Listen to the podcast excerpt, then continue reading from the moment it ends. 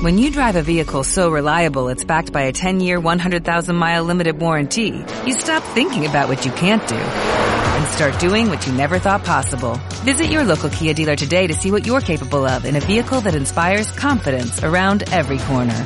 Kia, movement that inspires. Call 800-3334-KIA for details. Always drive safely. Limited inventory available. Warranties include 10-year 100,000-mile powertrain and 5-year 60,000-mile basic. Warranties are limited. See retailer for details. La Universidad Antonio Ruiz de Montoya. La fuerza está en los jóvenes. Universidad Antonio Ruiz de Montoya. Radio Ruiz presenta.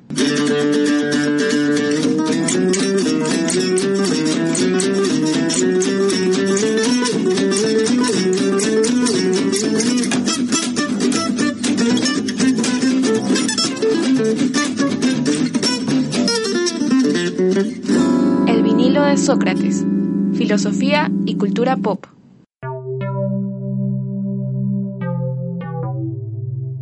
Muy buenos días con todos, bienvenidos a esta primera emisión de El vinilo de Sócrates, programa radial desarrollado por la Universidad Antonio Ruiz de Montoya, donde se tratará de analizar, explorar esta relación por un lado quizás un poco difusa, pero por otro lado tal vez muy rica, entre filosofía y cultura pop. El tema que nos concierne el día de hoy es realmente un gran tema, un tema bastante amplio, que a lo largo de la historia ha sido tratado por distintos filósofos, psicólogos e incluso hoy en día por científicos sociales, pero que también es una pregunta bastante cotidiana, ¿no? El tema tiene que ver con la felicidad. Se suele escuchar decir a los niños, cuando crezca, quiero ser feliz. A veces es muy fuerte cuando a uno lo encaran y le preguntan, ¿eres feliz? Entonces, valdría la pena preguntarse nuevamente, como ya se han preguntado muchos autores, qué es, propiamente dicha, la felicidad y qué nos puede decir la filosofía al respecto y cómo es que esto se ve reflejado quizás dentro de distintos productos de la cultura popular.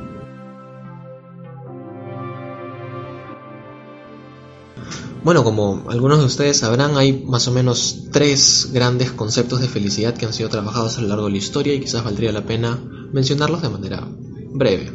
El primero de ellos tiene que ver con esta idea de que la felicidad es un sentimiento y es un sentimiento que se relaciona de manera considerable con ciertas sensaciones placenteras.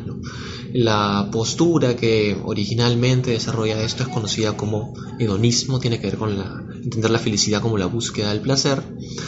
Y bueno, de manera mucho más contemporánea vemos eso quizás en las propagandas de Coca-Cola, ¿no? Coca-Cola destapa la felicidad. Esa es una primera concepción, es una concepción más o menos cotidiana, restringida, pero bastante difundida de aquello que debe entenderse por felicidad. La segunda es mucho más fuerte, ¿no? Y la felicidad no tiene que ver tanto con un sentimiento como sí con desarrollar, desplegar, lograr una vida buena. Eh, quizás el autor más paradigmático a este respecto sea Aristóteles. ¿no? Aristóteles, al hablar de la eudaimonía, de, la realización humana, del florecimiento humano, eh, se refiere a esto, a que la felicidad no es tanto una sensación, un sentimiento, sino más bien un estado que uno logra a través de su vida y que solamente concreta hacia el final de la propia vida. ¿no? La felicidad tiene que ver con esta idea de poder desarrollar nuestras capacidades intrínsecas, tiene que ver con la capacidad de desplegar virtudes, de lograr ser excelentes en las cosas que hacemos. Es una visión mucho más global ¿no? y que de hecho eh, hoy en día ha sido tomada por autores como Amartya Sen, Premio Nobel de Economía, o Martha Nussbaum, ¿no? conocida filósofa norteamericana. Eh, la última concepción de la felicidad, la tercera, es mucho más reciente, diría, y tiene que ver con esta intención de los, de los científicos sociales de investigar científicamente la felicidad. ¿no? La felicidad se entiende como un juicio propio que la persona emite sobre su propia vida. ¿no? Se le suele hacer preguntas a las personas de, por lo general con escalas, ¿no? del 1 al 10, qué tan feliz se considera, cuáles considera que son los ámbitos que contribuyen más a su felicidad.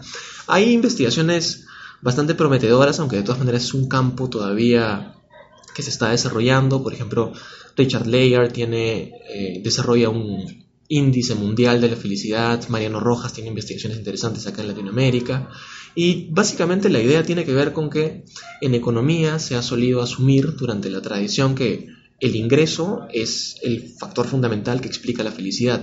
Pero estos nuevos enfoques descubren que lo que la gente piensa eh, es que no. O sea, hay componentes como la familia, hay componentes como la salud, la participación comunitaria, la injerencia del Estado, que tienen que ver mucho con esto, ¿no? Es un tema, digamos, bastante prolífico y que valdría la pena ir explorando. Pero digamos que a la manera de estos autores es importante no solamente saber qué es lo que los filósofos piensan, sino también qué es lo que las personas de a pie, digamos, piensan acerca de lo que es la felicidad. Por lo cual pasaremos ahora a presentarles brevemente unas encuestas que se han hecho en la universidad por parte del equipo de producción acerca de lo que las personas consideran sobre la felicidad.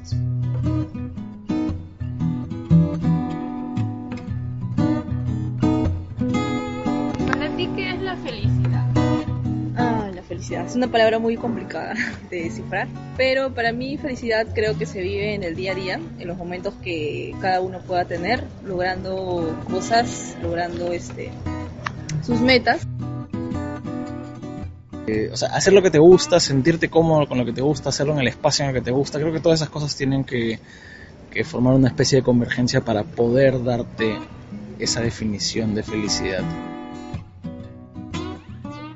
es aquello que te da satisfacción, que te da tranquilidad, que a veces es difícil y otras veces es fácil de conseguir y que no todo el mundo la obtiene. Eh, es tener estabilidad en, en la familia y en el trabajo, tener a todos juntos. Obtener lo que uno quiere en su propia vida.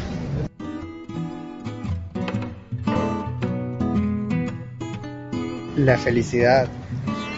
Bueno, la felicidad creo que la resumiría en una palabra, familia.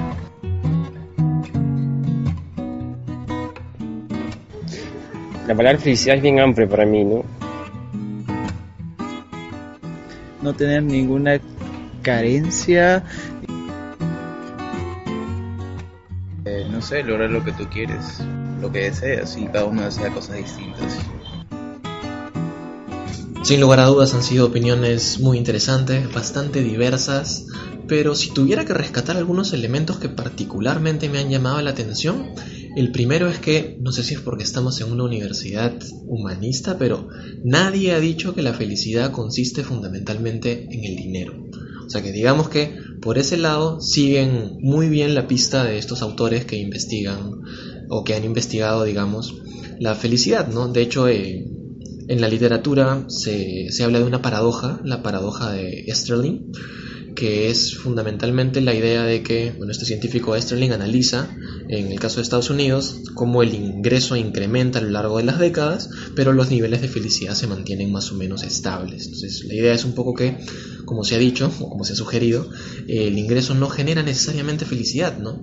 Muchos han mencionado una idea que quizás este concepto puede englobar y es la idea de que la felicidad tiene que ver con calidad de vida, que es un poco el enfoque más de Amartya Sen y de Martha Nussbaum que se remonta a, Aristóteles, ¿no? Pero si hay un componente que particularmente me llamó la atención es la idea de que la felicidad no es una cuestión individual, que tiene que ver, como bien se ha dicho, por ejemplo, con la familia, que tiene que ver con el compromiso respecto de los otros, con buscar el bien del otro. O sea, la felicidad es un, es un concepto ético fuerte, digamos, ¿no? Y tiene que ver con esta idea de que uno no, no, puede vivir auténticamente, no puede realmente ser feliz si es que no se encuentra entre otros seres humanos y si es que no se relaciona de manera significativa con ellos, ¿no? Lo cual es una instancia crítica contra estas posturas más individualistas, más atomistas, de que no, uno en la sociedad se pierde, se corrompe.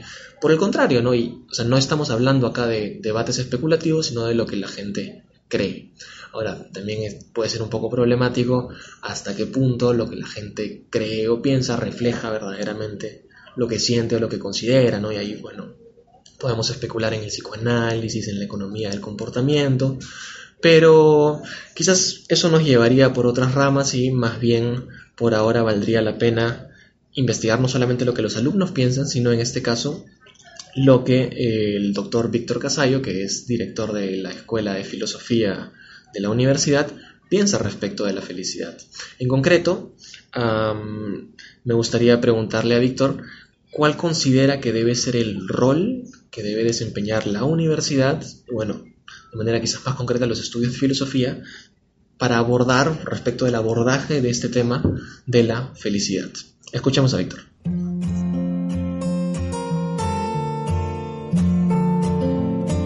¿Cuál debe ser el rol de la, de la Escuela de Filosofía en el tema de la felicidad aquí en la universidad? Yo diría doble, ¿no? Uno es entrometerse en el tema, cuestionándolo, es que es lo que hace la filosofía, cuestionándolo, aclarándolo, porque es un concepto, una, una preocupación, una pregunta pues que tiene siglos, ¿no? O sea, de hecho es relevante y justamente porque es relevante hay tantas opiniones, posiciones e intereses al respecto que merece la pena eh, verse críticamente y con interés, ¿no? El que yo diría que es la segunda parte de lo que debe hacer este, la escuela de filosofía, que es caer en la cuenta, ayudar a caer en la cuenta que no es solo una discusión teórica, sino que ya es una respuesta que vamos dando, ¿no? Sea porque vivimos obsesionados con algún, algún modelo de felicidad de que probablemente no nos hemos inventado, sino que seguimos del mercado, de la sociedad, y porque también tenemos una responsabilidad en colaborar con el logro, la conquista, la creación de una vida plena, ¿no? que es como yo diría, como yo me aproximaría a la cuestión de la felicidad. Entonces diría que la Escuela de Filosofía tiene que entrometerse en el tema de la felicidad, cuestionándolo críticamente, aclarándolo críticamente y también haciéndose corresponsable con el resto de la comunidad de la universidad en lograr eso, ¿no? Preguntarnos, trabajar por una vida plena. Y lo segundo que creo que debería ser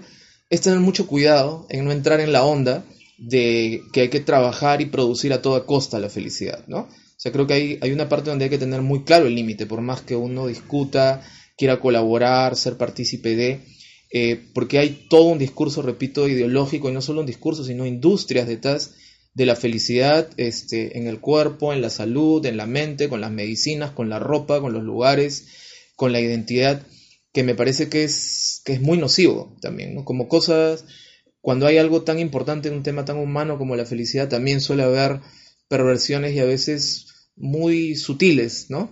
Que hay que tener cuidado de no caer en nuestra preocupación en ellas y hacernos cómplices.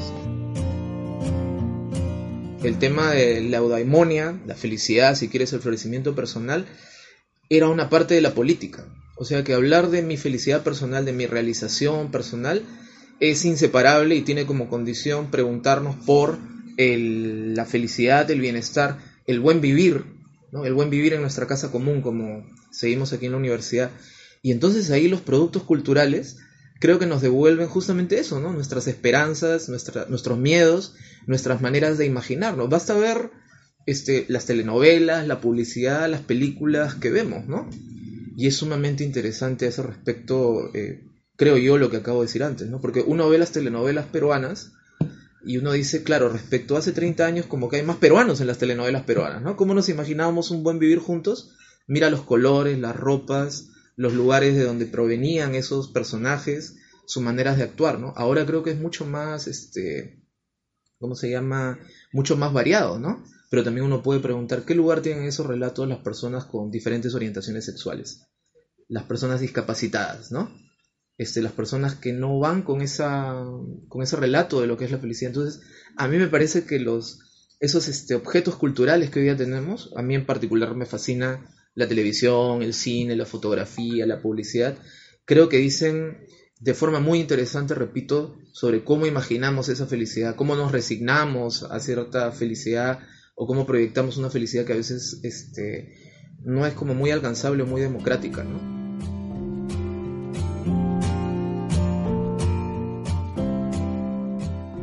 Quisiera agradecer a Víctor por estas reflexiones tan interesantes, estas ideas tan sugerentes a propósito del tema de la felicidad, las cuales sin lugar a dudas nos invitan a seguir reflexionando, ya sea dentro del programa, ya sea más allá del programa, acerca de esta gran cuestión, ¿no? ¿Qué es en última instancia la felicidad y cómo es que debe abordarse a través de determinadas instituciones? De momento vamos a, a un corte para luego retomar el programa y analizar concretamente cuál sería para el caso de la felicidad, la relación entre filosofía y cultura pop. Ya volvemos con El vinilo de Sócrates. Somos el, cambio. el cambio. Radio Ruiz, atrévete a hacer el cambio. Seguimos escuchando Radio Ruiz. Atrévete a hacer el cambio.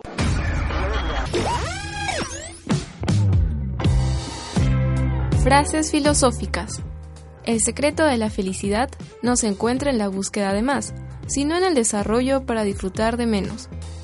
Sócrates. Estamos de vuelta con El vinilo de Sócrates.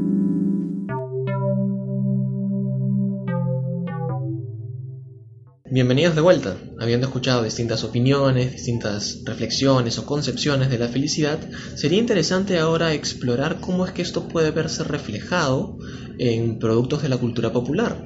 De manera concreta, a continuación les presentaremos un extracto de la película Gattaca. Es una película de 1997 dirigida por Andrew Niccol, donde se presenta una sociedad distópica en la cual digamos, el elemento fundamental que estratifica y estructura la sociedad es la edición genética. Se permite editar los genes de las personas y en función a eso se los clasifica dentro de distintas clases. Así que bueno, escuchémosla. Como muchos padres de su época, estaban decididos a que su siguiente hijo llegara al mundo en la que se ha vuelto la forma natural. Sus óvulos extraídos Marie, se han fertilizado con el esperma de Antonio. Después de la selección nos quedamos, como ve, con dos niños sanos y dos niñas muy sanas. No hay predisposición crítica para ninguno de los principales males hereditarios. Solo nos falta elegir el candidato más compatible. Primero, podemos elegir el sexo. ¿Han pensado algo al respecto? Ah, queremos que Vincent tenga un hermano para que juegue con él. Claro que sí. Hola, Vincent. Especificaron ojos cafés, cabello oscuro y piel blanca. Me tomé la libertad de erradicar las condiciones que pueden ser perjudiciales como calvicie prematura, miopía, alcoholismo, adicciones, propensión a la violencia, obesidad, etc. Perfecto. No queríamos eh, enfermedades, sí, pero... Nos preguntábamos si, si convendría dejar algunas cosas eh, al azar. Quieren darle a su hijo el mejor de los inicios. Créanme, ya tenemos suficiente imperfección integrada. No, su hijo no necesita ninguna carga adicional. Y recuerden, este niño sigue siendo suyo.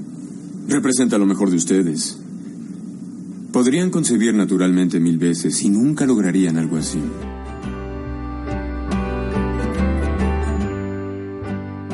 Es una propuesta narrativa donde lo que está en juego es por un lado prometedor, es decir, se habla del progreso de la técnica y cómo es que esto puede ayudarnos a desarrollar nuestras propias capacidades humanas, pero por otro lado hay quizás algo de espeluznante o por lo menos problemático en que esto se realice, ¿no?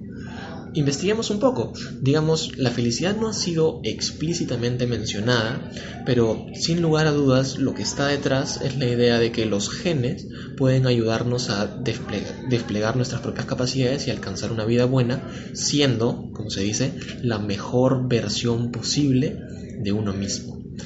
Ahora, lo que la, película plantea en un sentido más ah, controversial es cómo esta, esta dinámica genética es apropiada por el mercado, ¿no? Y lo que se ve en, la película, la, historia, digamos, eh, muestra comportamientos muy fuertes de discriminación contra el protagonista Vincent, que había nacido por parto natural, digamos, o sea, era, era, era un niño que no tenía estos, ¿cómo decirlo?, condicionamientos genéticos que lo ayudaban a ser la, la mejor versión de sí mismo, ¿no? Entonces se le cerraban muchas puertas porque claro, o sea, uno no va a invertir, digamos, en una persona que no tiene las mismas potencialidades o que no es capaz de desarrollar las mismas potencialidades que otras que tienen esta ventaja genética, por así decirlo. Ahora, esto es de verdad muy interesante porque claro, o sea, estamos hablando grosso modo de una idea de felicidad como desarrollo de las propias capacidades para alcanzar una vida buena, pero estamos enfrentándonos a una sociedad distópica donde las personas están determinadas por la biología, ¿no? Y de hecho, la lucha de Vincent, su historia tiene que ver con sobrepasar estos límites biológicos, ¿no? Realizar su libertad. Lo paradójico acá es que Claro, eh, los genes o la edición genética o la ingeniería genética debería ayudarnos a desarrollar una vida buena y por ende desarrollar nuestra libertad, pero admitir eso sería admitir que en gran medida estamos determinados por la biología y condicionados por ella. Y bueno, darle cabida a una ciudad que, a una ciudad, a, a un orden político, digamos, que discrimine en función a estos rasgos biológicos es precisamente atentar contra esta idea de libertad que queremos desarrollar. Entonces es, es complicado, es sugerente. Ahora, por otro lado, también podríamos pensar no tanto en la felicidad como la vida buena, sino más lo que se dijo al comienzo, ¿no? la felicidad hedonista, la felicidad como placer, como estas sensaciones positivas, placenteras, relacionadas con sentimientos. Y bueno, lo que no puedo evitar imaginarme es qué ocurriría si se puede configurar genéticamente a las personas para que sean mucho más propensas a sentirse satisfechas con el entorno en el cual se encuentran y se les bloquee, digamos, no puedan tener ciertos excesos de dopamina, no puedan tener déficits de, o déficits de dopamina, sino que sus niveles de serotonina siempre estén más o menos estables, entonces sean un poco como, como quien diría, como ganado feliz, ¿no? Entonces eso nos plantea preguntas políticas muy fuertes, es decir, no es precisamente por el hecho de que tenemos insatisfacción respecto del entorno, que no solamente nos adaptamos a él, sino que buscamos que el entorno, la sociedad, las leyes, el orden político se adapte a nuestras exigencias, no es precisamente ese el, gran móvil, de nuevo, de la libertad y de lo que algunos podrían considerar como el progreso social, el progreso político. Entonces, digamos que dentro de esta narrativa hay mucho juego y es particularmente interesante porque, claro, cuando esta película se estrena en el 97 es ciencia ficción, ¿no? O sea, estamos hablando, es un poco como Huxley, es un poco como Orwell, 1984, Un Mundo Feliz. No va a pasar, ¿no? Pero hoy en día la coyuntura es distinta, digamos. Hace no mucho salió esta noticia de dos bebés eh, gemelas, si no me equivoco, en China que fueron editadas genéticamente por este científico G sin atentando, digamos, contra las regulaciones éticas que se habían propuesto y, bueno, yendo en contra de la ley, digamos, las instituciones, la ética, en cierto modo. O sea, claro, estamos hablando de experimentar con seres humanos y la idea de consentimiento está totalmente descartada.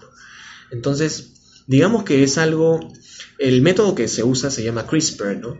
Y tiene que ver con la idea de poder eh, modificar las partículas, las partículas, digamos, los componentes genéticos fundamentales del ADN para poder evitar propensiones a ciertas enfermedades, para poder, digamos, buscar determinados rasgos en lugar de otros. ¿Qué ocurriría con la sociedad si esto llega a generalizarse, si esto llega en cierto modo a democratizarse al acceso de todos, como ocurre de cierta manera en Gattaca, ¿no? Digamos que pasaría lo mismo, es decir, el mercado tendría suficiente poder para apropiarse de estas, ¿cómo decirlo?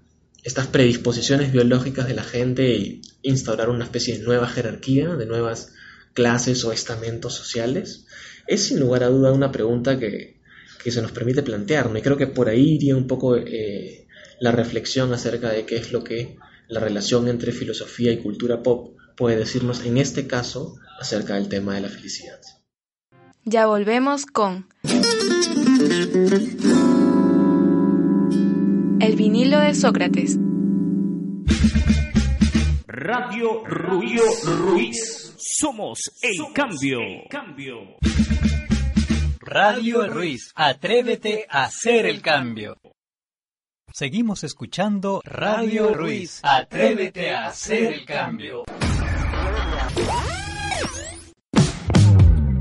Frases filosóficas. He aprendido a buscar mi felicidad limitando mis deseos en vez de satisfacerlos. John Stuart Mill. Estamos de vuelta con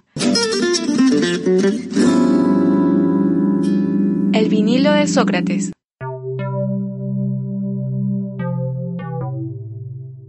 Bien, lo que hemos tratado de hacer a lo largo de este programa ha sido, en primer lugar, exponer de manera bastante breve, bastante superficial, tres concepciones acerca de lo que la felicidad es. Como, como ya lo, como lo hemos recalcado anteriormente, la idea de la felicidad como sensaciones placenteras o sentimientos positivos. Por otro lado, la idea de la felicidad como una vida buena, como el despliegue de capacidades, como la realización humana. Y finalmente la idea de la felicidad como estos juicios que uno emite acerca de su propia vida. Hemos visto cómo es que estas tres concepciones se ven en cierto modo reflejadas, se mezclan, eh, se relacionan entre sí en las propias concepciones de diversos alumnos de la universidad y concretamente en la de Víctor Casayo, el director de la Escuela de Filosofía. Luego eh, hemos expuesto, digamos, un breve análisis acerca de cómo es que este problema se ve representado en el cine, en la película Gattaca. Esto es particularmente interesante porque, como algunos de ustedes sabrán, autores como Gijek, por ejemplo, sostienen que dentro de... Hay una analogía, digamos, entre lo que se manifiesta, lo que se revela de manera quizás un poco difusa, pero de todos modos latente, en los sueños de un paciente psicoanalítico y eso es análogo a lo que el cine muestra acerca de la sociedad, es decir, aquellos deseos quizás reprimidos, tergiversados, ah, perlaborados, modificados a través de diversos mecanismos, pero que de todas maneras logran una, una expresión y son en cierto modo fuente de verdad, si es que uno se pone a desentrañar qué es lo que está detrás. No es una postura sugerente, eh, en todo caso, pero quizás también un poco riesgosa. Quien ofrece una aproximación más, ¿cómo decirlo?, en cierto modo abierta, diría, es Axel Honneth, cuando, haciendo referencia a Lucas, habla de estas distintas manifestaciones como el cine, como la literatura, en tanto testimonios estéticos de quizás diversos malestares sociales o problemas sociales latentes que pueden estarse manifestando. En todo caso, creo que la idea del programa no ha sido ofrecer respuestas certeras a las grandes preguntas que nos conciernen y a veces nos atormentan, sino más bien fomentar la reflexión sobre estos temas clásicos, pero que precisamente por ser temas clásicos nos conciernen en la actualidad y enfatizar que hablar con las personas, por un lado, y por otro lado, analizar productos culturales que están en contacto con las personas, es una manera de reflexionar y es una manera bastante válida de hacer filosofía, ¿no? Contra estas pretensiones más tradicionales de la, filosofía especulativa, la filosofía meramente académica, la filosofía como una ciencia por encima de las otras. Nosotros, por otro lado, digamos, esperamos más bien haber contribuido con esta tarea de aterrizar la filosofía en el terreno de la cultura y en el terreno de la sociedad.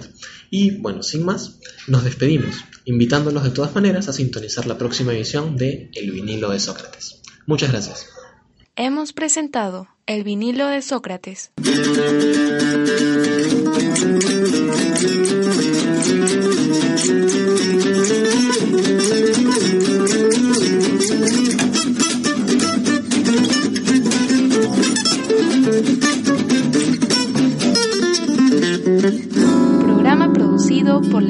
De Periodismo en colaboración con la Escuela de Filosofía de la Universidad Antonio Ruiz de Montoya.